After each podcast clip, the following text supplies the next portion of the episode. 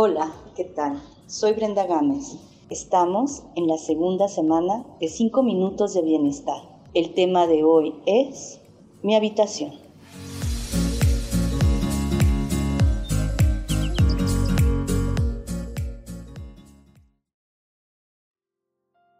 Al término de un día complicado o de un día cansado, la gran mayoría de nosotros anhelamos llegar a nuestro hogar. Y no solo es importante llegar a una casa, en esa casa el lugar más esperado por visitar y poder entrar en él es la propia habitación. Es bien importante que hoy te detengas a pensar y hacer algunos arreglos con respecto a tu habitación. Una habitación puede ser un cuarto de oración. Una habitación puede ser un templo donde te encuentres con Dios. Una habitación puede ser también una biblioteca donde tengas cerca libros para poder leer. Dice el poeta Jaime Sabines con respecto a un mueble específico de la habitación que es la cama. Mi cama es un barco inmóvil que me lleva a donde quiero ir. Creo que la suma de tu habitación y tu cama son de suma importancia para un verdadero descanso el poeta Jaime Sabines termina el verso que tiene que ver con la cama con estas palabras. Estoy agradecido porque tengo una cama y es lo mismo que si tuviera un río, lo mismo. ¿Te has puesto a pensar en la importancia de tu cama, en la importancia de tu habitación? Es el tiempo que tomes las medidas pertinentes para hacer de este sitio y de este mueble ese espacio adecuado no solo para tu descanso, sino también para tu propio crecimiento personal y tu encuentro contigo mismo. ¿Por qué no? Es bien importante que nos demos no solamente un tiempo para poder estar en nuestra habitación con nosotros mismos. Es también importante orar. En el Evangelio de Mateo, en el capítulo 6, versículo 6, dice las siguientes palabras.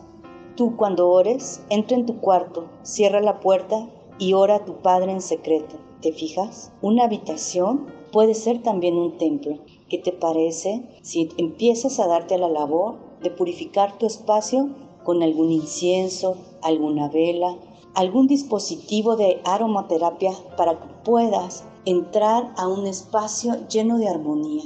El orden es otro elemento importante en cualquier habitación. Más allá si la habitación que tú tienes es para ti solo o la compartes con alguien más, tu pareja, algún hermano o simplemente en terapia me ha tocado escuchar que hay jóvenes que comparten su habitación con sus abuelos enfermos porque la necesidad de la familia en un punto así lo requiere. Aún así que la habitación no sea exclusivamente para ti, puedes hacer que este espacio sea ese lugar en el que tú no solamente anhelas llegar, sino también donde otras personas que formen parte de ella o invites a entrar, sea de bendición para ellos.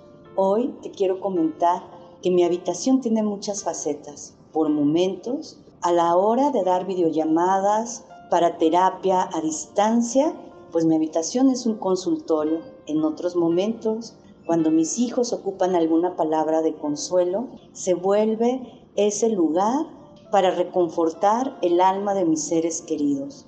En otros momentos, simplemente, cuando no deseo hablar con nadie, cierro la puerta y en ese momento de paz, de intimidad y de silencio, me encuentro conmigo.